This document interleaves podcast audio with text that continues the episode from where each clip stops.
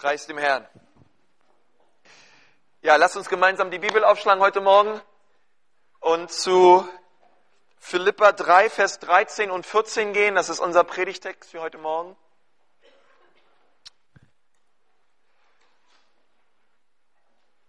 Komm, lass uns doch nochmal gemeinsam aufstehen, einfach aus Respekt gegenüber dem Worte Gottes. Und ich möchte mal vorlesen.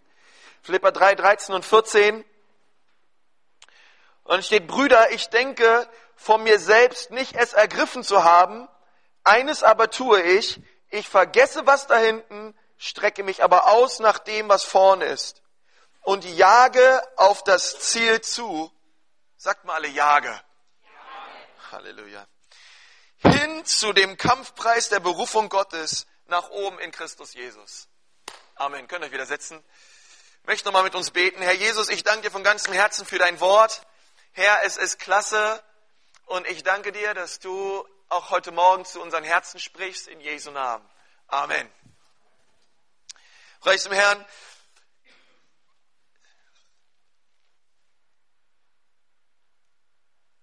Das Thema der Predigt heute Morgen lautet, jage Jesus nach. Schau mal deinen Nachbarn an und sag ihm mal, jage Jesus nach. Halleluja. Und das Wort jagen, was wir hier auch sehen, so in Vers 14, auf das Ziel zujagen, ähm, das, das kann man auch übersetzen mit, mit aller Kraft auf etwas zurennen. Mit allem, was man hat und ist, auf etwas zugehen. Etwas nachjagen. Es ist etwas, was du jagen tust du, wenn du etwas wirklich, wirklich, wirklich willst. Dann jagst du ihm nach. Ja. Ich weiß noch, als ich meine jetzige Frau wollte, da bin ich ihr nachgejagt. Ja, das, wisst ihr, wenn man, wenn man etwas will, dann will man es wirklich und man jagt dem nach. Da reicht es nicht aus, dass ich mir denke, ach, die sieht echt hübsch aus und äh, ich schreibe mal eine Mail und der Rest wird sich schon irgendwie lösen. Nein, das ist nicht Nachjagen. Nachjagen ist etwas wirklich von ganzem Herzen wollen. Preis dem Herrn. Ich weiß noch, als ich meine Frau das erste Mal gesehen habe, ich dachte mir, holla die Waldfee. Die Frau ist so schön. Ich bin nach Hause gefahren nach dem Gottesdienst, als wir uns das erste Mal gesehen haben, am 6. Dezember 2008. Und ich dachte mir, Herr Jesus, wenn es nicht diese Frau ist, Herr, dein Wille geschehe, aber so eine wie sie, dann bitteschön. Ja. Und ich habe Samstag über sie nachgedacht, ich habe da sogar angerufen und ihre, die Mutter von ihrer Freundin, mit der sie gekommen ist, und habe sie gefragt, Mensch, hat, hat die schon einen Freund und so weiter und so fort. Und wisst ihr, das ist so eine, und, und, und als sie mir dann eine Nachricht geschrieben hat, dann hat man zurückgeschrieben und es ging hin und her. Aber das, wisst ihr, sie, sie ist wirklich das, was ich wirklich wollte. Da reichte nicht einmal kurz aus, irgendwas, etwas zu tun, sondern wenn du jagst, dann willst du etwas haben. Und ich habe eine Frage an dich heute Morgen. Was jagst du? Auf was läufst du mit aller Kraft zu? Und ich möchte dir sagen, das, was du nachjagst in deinem Leben, sagt sehr viel über deine Persönlichkeit aus. Was immer du nachläufst, wenn immer du entgegenläufst, was oder wer es ist, es sagt viel darüber aus, wer du bist. Was jagst du? Ich möchte sagen, du kannst den falschen Dingen nachjagen in deinem Leben. Du kannst zwar die Erfolgsleiter hochklettern, aber wenn die Leiter gegen das falsche Haus gelehnt ist, dann bringt es dir auch nichts. Dass du etwas nachjagst, heißt nicht, dass du den richtigen Dingen nachjagst. Es geht nicht einfach nur ums bloße Jagen. Es geht darum, wem jagst du nach? Und ich möchte mit euch gemeinsam mal Vers 8 lesen. Und da schreibt Paulus, ja wirklich, ich halte auch alles für Verlust. Sag mal alles. Um der unübertrefflichen Größe der Erkenntnis Christi Jesu, meines Herrn, um dessen Willen ich alles eingebüßt habe und es für Dreck halte, damit ich Christus gewinne nach dem Verständnis von Paulus bedeutet Jesus nachjagen, alles andere im Leben außerhalb von Christus als Dreck zu erachten. Das ist das, was er sagt. Das ist dieser radikale Lebensstil, von dem Paulus hier schreibt. Und das bedeutete nicht, er ging nach Hause und hat seine Kleidung in eine Tonne gehauen, seine Möbel verkauft und sein Gaul verschenkt.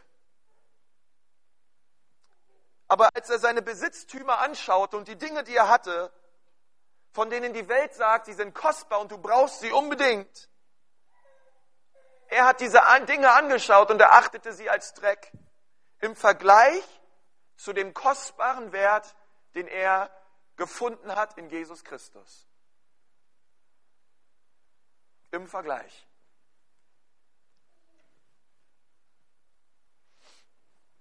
Ich möchte heute mit uns über drei Punkte reden. Und der erste Punkt lautet, wenn du Jesus nachjagen willst, dann erachte ihn als das Kostbarste, was du hast. Erachte Jesus als das Kostbarste, was du hast. Und ich glaube, da muss sich oft in unserem Leben das Wertesystem ändern. Wisst ihr, bei uns zu Hause früher, Heiligabend, ich muss mal was vorweg sagen. Bei uns ist es so, meine Mutter zu Hause, die ist sehr extrovertiert und total menschenoffen und ständig dabei, mit Leuten zu reden und so weiter und so fort. Und wir vier Kinder, wir kommen eigentlich alle nach ihr. Und mein Vater, der ist mehr oder weniger das Gegenteil. Der liebt es einfach mal alleine zu sein, seine Ruhe zu haben und der ist froh, wenn man nicht immer Trubel und Jubel um ihn herum ist. So sind Menschen verschieden. Und als wir früher als Kinder Heiligabend hatten, da gab es so viele Geschenke, und wenn dann noch meine Tante dazu kam und Leute auf der Verwandtschaft, alle waren am Reden den ganzen Abend. Und es war einfach ein Riesenfest und alle redeten durcheinander. Manche Leute, die bei uns Heiligabend verbracht haben und danach den ersten Weihnachtsfeiertag, die brauchten danach erstmal Urlaub. Weil so viel Leben da war, da war es, es ist einfach alles kreuz und quer. Und was wir früher brauchten, Heiligabend, ähm, war mehr oder weniger ein Müllmann, weil es gab so viele Geschenke und wenn wir Geschenke bekommen haben, wir haben einfach alles aufgerissen, Schleife weg, Verpackung weg, alles weggeworfen, weil wir wollten den Inhalt der Box, ja, wir wollten den Inhalt haben, das Kostbare an dem Geschenk haben. Und es kam des Öfteren vor, weil so viel Papiermüll rumlag, dass manche Geschenke mit dem Papier aus Versehen entsorgt wurden. Weil einfach alles lag überall rum. Deswegen brauchte es jemanden bei uns zu Hause, der eine große blaue Mülltüte hatte und er gleich das, das, den, den Müll, die Verpackung, die Schleifen, die Kartons und alles war, trennte von dem eigentlichen Geschenk. Und wisst ihr was? Ich merke immer wieder in meinem Leben, das müssen wir auch tun. Wir müssen in unserem Leben den Müll von dem Kostbaren trennen das, was wirklich wichtig und kostbar ist in deinem Leben. Und Paulus hat das getan. Er erachtete die Dinge dieser Welt, diese ganzen Sachen, die auch schön eingepackt sind und vielleicht nett aussehen. Er achtete sie als Dreck, weil er hat gesagt, das ist nicht wirklich das, was meinem Leben Halt und Substanz gibt. Er hat getrennt zwischen dem, was, was, was wirklich wichtig ist und dem, was er vielleicht brauchte zum Leben. Und er hat das so gesehen und hat gesagt, ey, das, was mir wirkt, was ich wirklich brauche, das ist Jesus Christus. Er ist das wirklich Kostbare. Er ist der Inhalt all dessen, was ich habe. Deswegen kein Besitztum deines Lebens und nicht, was du erreichen kannst, soll jemals in der Rivalität stehen zu deiner kostbaren Beziehung mit Jesus Christus.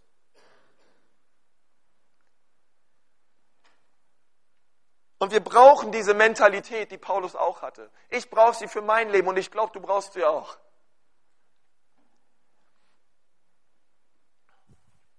Und alles, was die Welt festhält und auch immer mehr vielleicht dich auch packen und halten will, zu sagen, ich erachte es wie Müll im Gegensatz zu meiner kostbaren Beziehung mit Jesus. Und ich glaube, dann bekommen wir die richtige Perspektive im Leben. Und ich brauche immer wieder diese Perspektive. Zu sehen unterm Strich, um was geht es wirklich.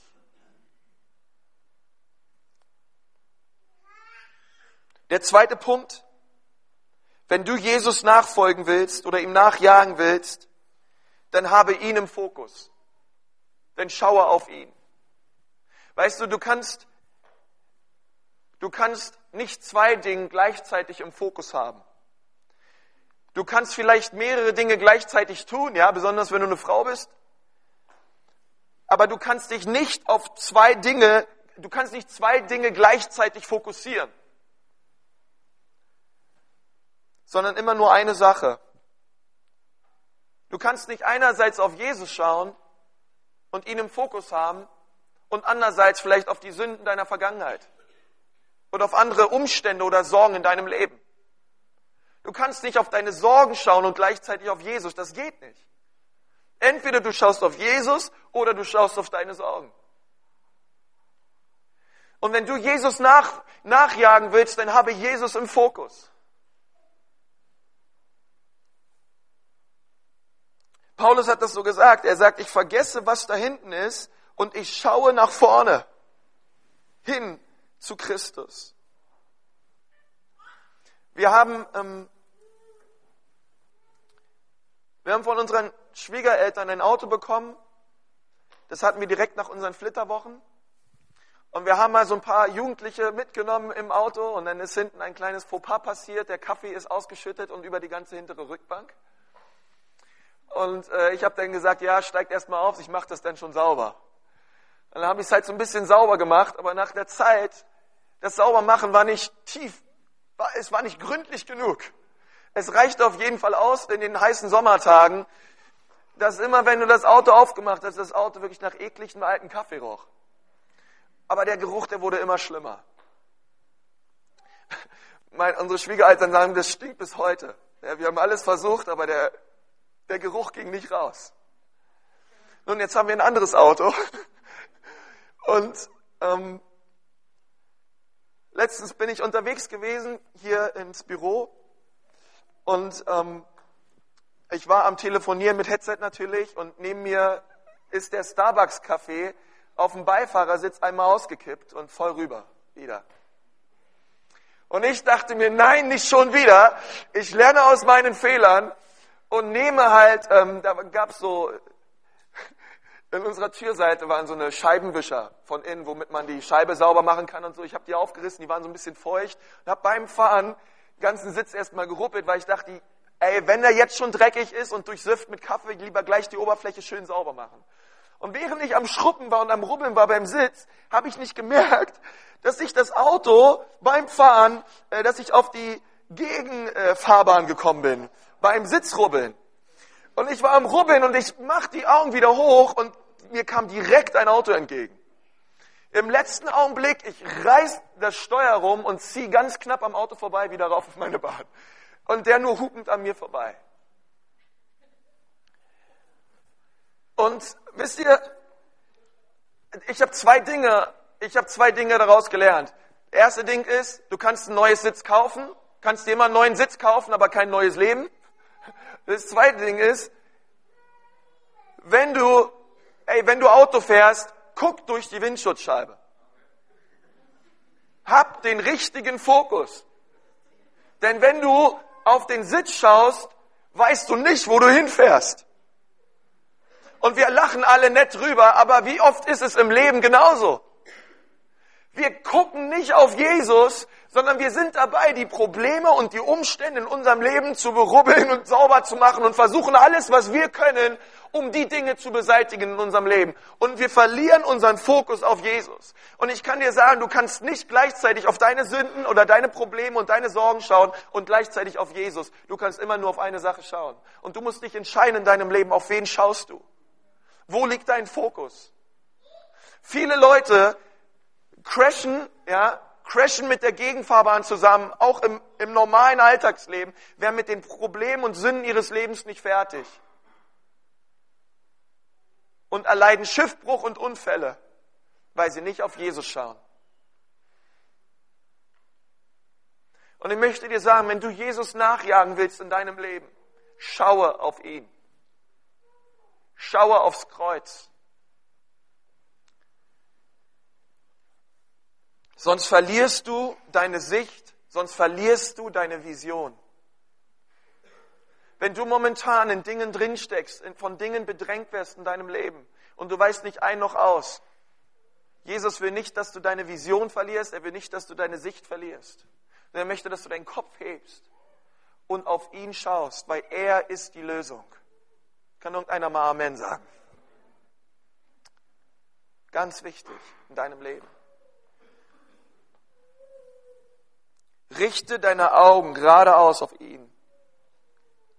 Und deine Vision, deine Sicht auf Jesus ist wichtiger als die Fehler und das Versagen aus der Vergangenheit. Ich habe eine gute und eine schlechte Nachricht für dich. 2010 ist vorbei. Was in 2010 falsch gelaufen ist, wo du versagt hast, du kannst es nicht ändern. Du kannst die Vergangenheit nicht ändern. Aber das Blut Jesu kann die Vergangenheit reinigen. Und du kannst deine Augen neu heben und nach vorne schauen. Und aufhören, zurückzusehen, was war. Und festhalten an den Versagen. Du kannst dich verändern lassen, reinigen lassen von Jesus. Und dann hast du allen Grund, wieder neu auf ihn zu schauen, deinen Kopf zu heben, deine Brust rauszustrecken und, voranzugehen. Weil das der Wille Gottes für dein Leben. Wenn du Jesus nachjagen willst, dann erachte ihn als das Kostbarste in deinem Leben. Und richte fest deinen Fokus auf ihn.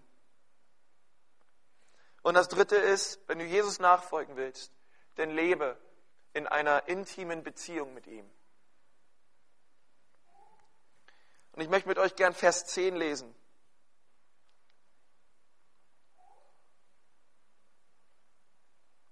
Und da steht, um ihn und die Kraft seiner Auferstehung und die Gemeinschaft seiner Leiden zu erkennen indem ich seinem Tod gleich werde. Und Vers 11, ob ich irgendwie hingelangen möge zur Auferstehung aus den Toten. Und das Wort, was Paulus auch hier gebraucht fürs Kennen, das ist nicht irgendein Kennen. Das ist nicht irgendein Wissen über jemanden. Weißt du, ich kann dir viel über Dirk Nowitzki erzählen, ja, ein Basketballspieler. Ich kann dir sagen, wie viel Körbe er gemacht hat in seinem Rookie-Year, wie viele Assists und Rebounds er gemacht hat, weil ich viel über ihn weiß. Aber ich kenne ihn nicht. Er kennt mich übrigens auch nicht. Weißt du, es reicht nicht aus, dass du etwas über Jesus weißt oder über ihn irgendwas kennst, sondern die Frage ist, kennst du ihn? Kennst du Jesus? Und weißt du, was auch wichtig ist? Dass Jesus dich kennt. Ja, ich weiß, er weiß, wie viele Haare du auf deinem Kopf hast und wie alt du bist und wann du sterben wirst. Klar. Aber darüber rede ich nicht. Weißt du, wir kennen alle Angela Merkel, deswegen kommst du noch lange nicht rein ins Bundeskanzleramt. Aber wenn Angela Merkel dich kennt, dann kommst du rein. Die Bibel sagt, hey, sie werden kommen und sie werden, sie werden sagen, haben wir nicht in deinem Namen Dämonen ausgetrieben? Haben wir nicht in deinem Namen die Kranken geheilt? Und Jesus wird zu ihnen sagen, hey, aber ich habe euch nie gekannt. Und das sagt Jesus über die Menschen aus. Ich habe euch nicht gekannt. Und es ist wichtig, dass Jesus dich kennt. Es ist wichtig, dass du in einer Beziehung mit ihm lebst. Dass du täglich sagst, ich will ihm begegnen. Ich will seine Herrlichkeit erleben.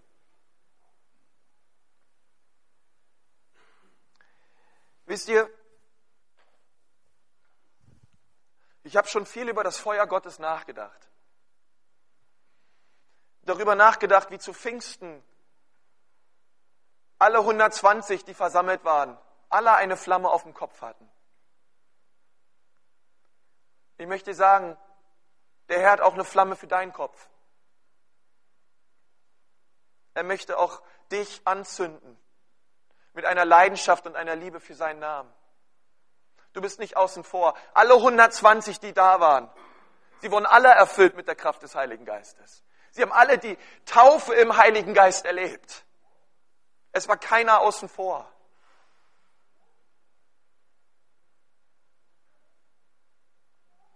Aber sie waren da und sie haben ihn gesucht. Sie wollten eine Begegnung haben mit Jesus.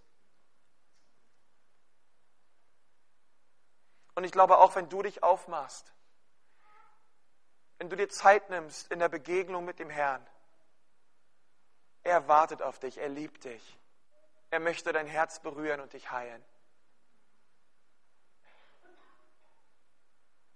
Der hat so eine Sehnsucht nach dir.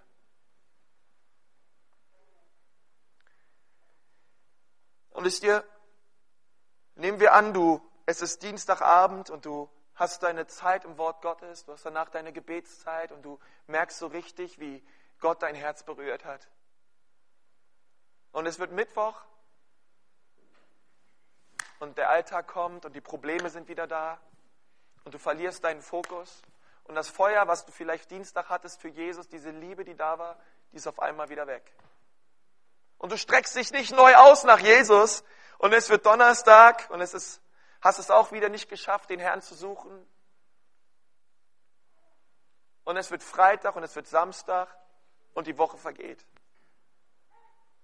Am Sonntag wirst du vielleicht wieder neu motiviert von vorne vom Pastor, hey, dass du wieder neu Gott suchen sollst und du machst es vielleicht wieder nicht. Und die Woche vergeht wieder.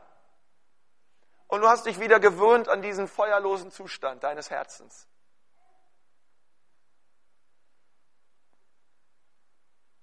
bis du irgendwann mal wieder Gott erlebst oder sagst irgendwie, jetzt habe ich wieder Lust auf Bibel lesen und auf dem Herrn suchen. Und du zehrst irgendwie von der einen Kraft, die du irgendwann mal erlebt hast, bis zur nächsten Durststrecke und zwischendurch. Aber so soll es nicht sein.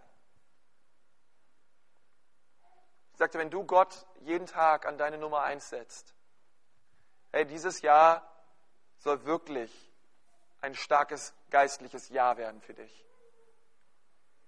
Paulus sagt in Vers 10, dass er den Herrn kennen will.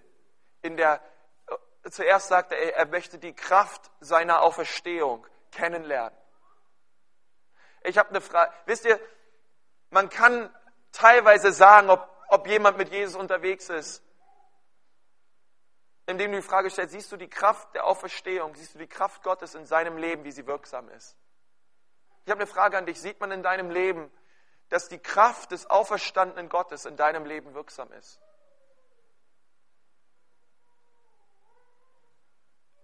Erkennen die Menschen das, dass der auferstandene Christus in dir lebt?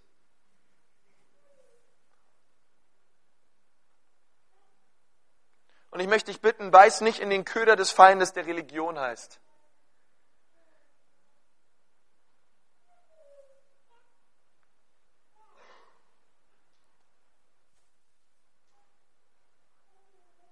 Oh, ich bete, dass ich wirklich laufe in der Kraft seiner Auferstehung. Weil es gibt viele Menschen, die brauchen Heilung und Befreiung und die brauchen Jesus. Und deswegen ist es wichtig, dass du Jesus kennenlernst in der Kraft seiner Auferstehung. Weil das ist Leben. Die Bibel nennt auch die Gemeinde das Haus des lebendigen Gottes. Es ist das Haus, wo die, die Auferstehungskraft Jesu sichtbar sein soll. Weil er ist nicht im Grab geblieben, sondern auferstanden. Und es ist der Auferstandene. Wisst ihr, Jesus nachfolgen bedeutet, dass Jesus in dein Leben kommt und er jetzt sein Leben durch dich lebt.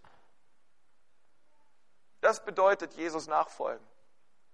Deswegen sagt die Bibel in 1. Johannes 2, Vers 6, darum, wenn jemand Jesus nachfolgt, Er ist schuldig, so zu wandeln, wie er gewandelt ist. Deswegen geht es immer mehr darum, hey, inwiefern sterben wir immer mehr? Inwiefern ähm, wird der alte Konsti immer mehr, immer mehr verschwinden, immer weniger werden, immer weniger werden, damit er immer mehr wird? In allen Entscheidungen, die ich treffe, in allen Gedanken, die ich denke, in allen Dingen, die ich tue. Lassen wir Jesus durch uns leben.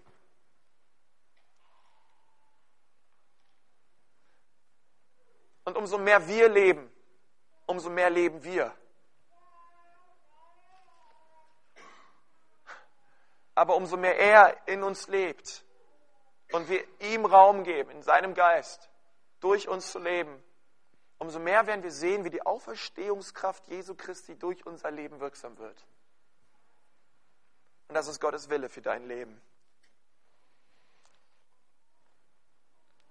Und dann sagt Paulus weiter, und ich habe schon mal darüber gepredigt, ich möchte ihn kennenlernen in seinem Leiden. Ich möchte ihn kennenlernen in dem Leiden.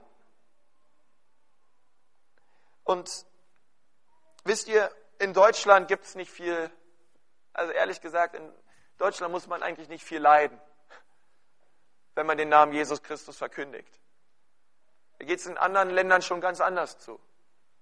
Zum Beispiel auf den Malediven. Ja? Jeder fliegt gerne in die Malediven. Schönen Sommer, schönes Wetter. Malediven gibt es harte Christenverfolgung. Es ist auf der Weltrangliste Platz Nummer vier, wenn es darum geht, dass Christen verfolgt werden und in Gefängnisse gesteckt werden und hingerichtet werden, weil sie an Jesus glauben. In Nordkorea, in Saudi-Arabien in Pakistan und Afghanistan. Christen ihr Leben lassen für Jesus.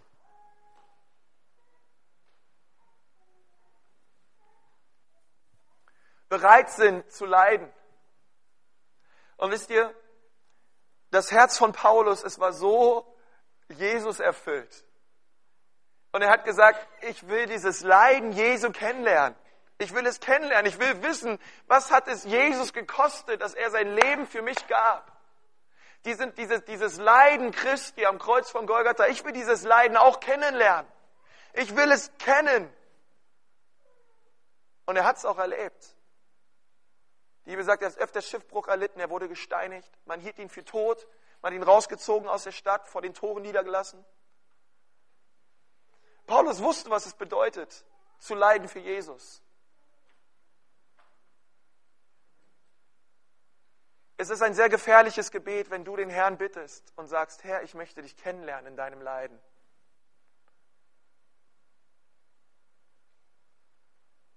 Zu leiden für Jesus. Manchmal das Gefühl, dass wir Christen sehr leidensscheu sind. Aber das ist Paulus, Paulus war so nicht. Und er hat gesagt, ey, wenn Leid mich dichter an Jesus bringt, Okay, dann komm. Leid, komm. Ich nehm's. So viel Leid, wie es geht. Wenn Leid mich dichter ans Herz Jesu bringt, dann will ich's haben. Und das ist so, das, ist, das, das fasziniert mich so krass.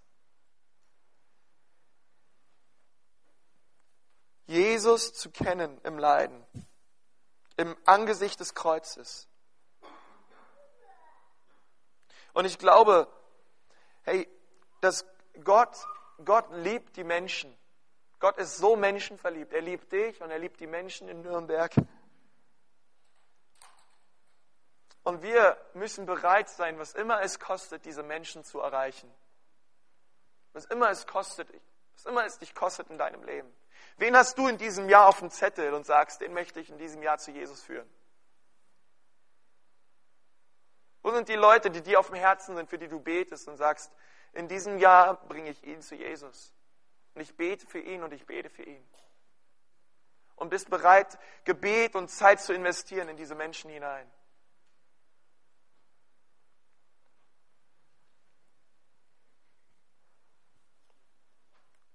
Wenn du Jesus nachjagen willst, dann erachte ihn als das Kostbarste, was du hast. Habe ihn im Fokus und lebe in einer Beziehung mit ihm.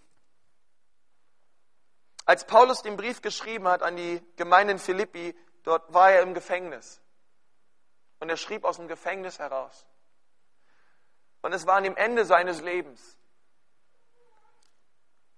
Und ich möchte noch einen Vers mit euch vorlesen, und zwar den Vers 12. Dort steht nicht, dass ich es schon ergriffen habe oder schon vollendet bin. Ich jage ihm aber nach, ob ich es auch ergreifen möge, weil ich auch von Christus Jesus ergriffen bin. Hey, diese Verse hier in Philippa 3, die sind so powerful. Es lohnt sich, diesen ganzes Kapitel mal auswendig zu lernen. Die sind so kraftvoll. Und Paulus, Paulus sagt dir selber, ey, ich, ich, ich weiß, ich bin noch nicht vollendet. Aber ich strecke mich danach aus, dass Jesus immer mehr zunimmt in meinem Leben. Niemand von uns ist perfekt.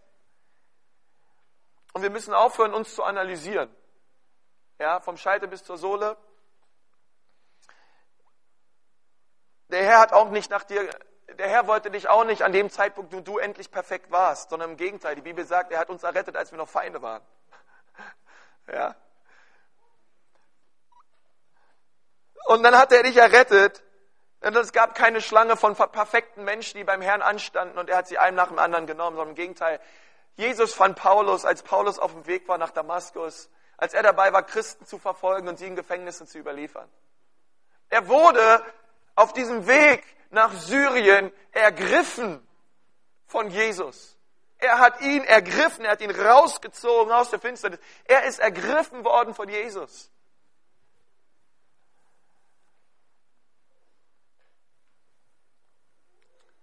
Und das schreibt ihr hier, ich bin ergriffen worden von ihm. Und ich habe, und ich habe auch diese Frage an dich heute Morgen, hey, dass du an Jesus glaubst und ihm nachfolgst und dass du mal anders warst, hoffe ich, als du jetzt bist. Ergreift das dich noch, dass Jesus dich berührt hat, dass er dein Herz verändert hat. Ist es noch etwas, was in deinem, Her was in deinem Leben Unterschied macht? Bist du noch ergriffen von der Retterliebe Jesu in deinem Leben? Oder hast du es wieder vergessen, was der Herr an dir getan hat.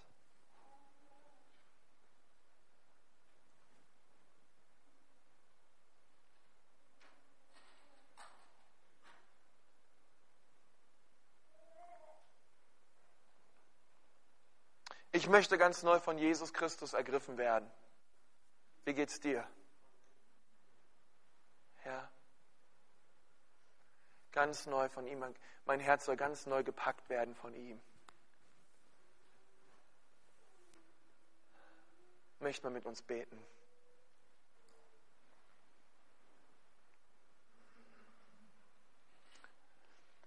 Herr Jesus, ich danke dir von ganzem Herzen für diesen Morgen.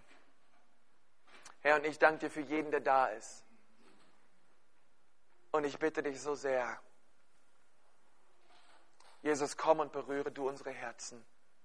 Komm und lass auch das, was ich heute Morgen gepredigt habe, lass es aufgehen in den Herzen von jedem Menschen, der hier ist. Jesus, dass, dass wir sagen, auch in dieser Woche in unserem Leben, Jesus, wir jagen dir nach. Und wir wollen mehr von dir.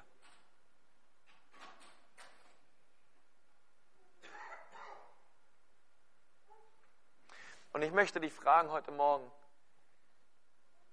hast du Jesus im Fokus?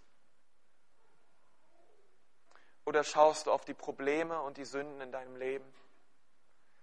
Aufs Versagen oder auf die Umstände? Oder schaust du auf ihn? Hast du die Sicht verloren? Vielleicht kennst du Jesus auch gar nicht. Ich möchte dir sagen, er liebt dich und er wartet auf dich. Er möchte in Beziehung mit dir sein. Und wenn das so heute Morgen auch so bei dir zutritt und du sagst, Konst, ich habe wirklich meinen Fokus verloren im Leben. Ich habe meine Vision verloren. Ich habe die Sicht, die klare Sicht auf Jesus verloren. Aber heute Morgen will ich eine Entscheidung treffen und sagen, Herr, ich will diese Sicht zurück auf dein Kreuz. Ich will diese klare Sicht zurück in meinem Leben. So viele Dinge in meinem Leben haben diese Sicht betrübt dann steh mal auf dort, wo du gerade bist. Triff mal diese Entscheidung.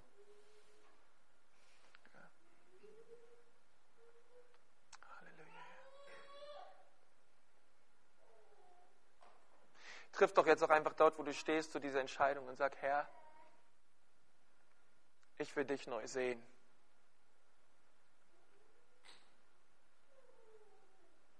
Und Herr Jesus, ich segne so jeden Einzelnen, der auch jetzt steht, Herr. Und ich bete so, Vater, dass du groß wirst in ihrem Leben. Herr, dass du sie gebrauchst, Herr. Herr, dass sie sich senden lassen von dir und dass du ihre Herzen berührst.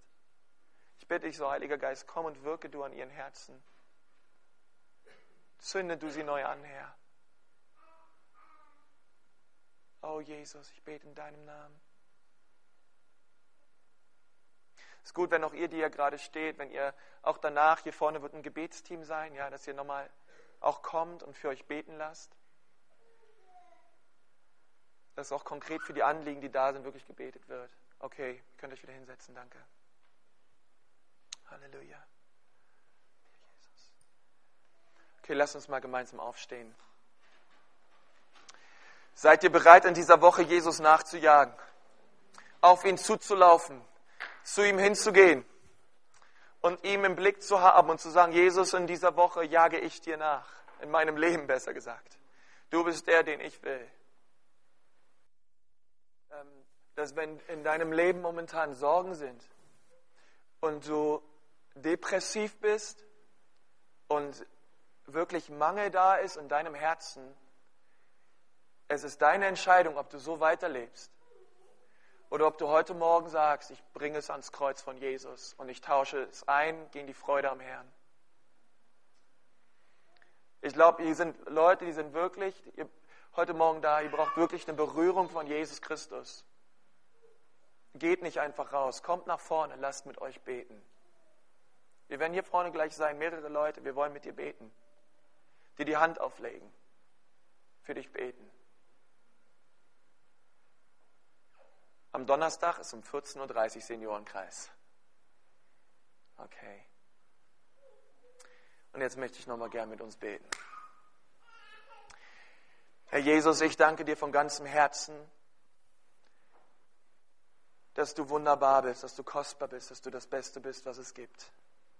Jesus, wir möchten dir sagen, dass wir dich lieb haben, dass du unser Ziel bist, dass du unsere Vision bist, Jesus. Ich bitte dich, Herr, um klare Sicht, Herr. In Jesu Namen. Bitte, Herr, dass du alle Finsternis wegnimmst. Und dass du Klarheit schenkst an diesen Morgen in unsere Herzen hinein, Herr. Und ich möchte euch segnen mit einem Herzen, was Jesus nachjagen will. Ich möchte euch segnen mit seiner Gnade, mit der Liebe des Vaters, der dich liebt und liebt und liebt. Und mit der Gemeinschaft seines guten Heiligen Geistes. Geht hin in Frieden. In Jesu Namen. Amen. Gott segne euch von ganzem Herzen. Ich wünsche euch einen richtig guten Sonntag ja, und eine tolle Woche. Bis nächste Woche. Ciao.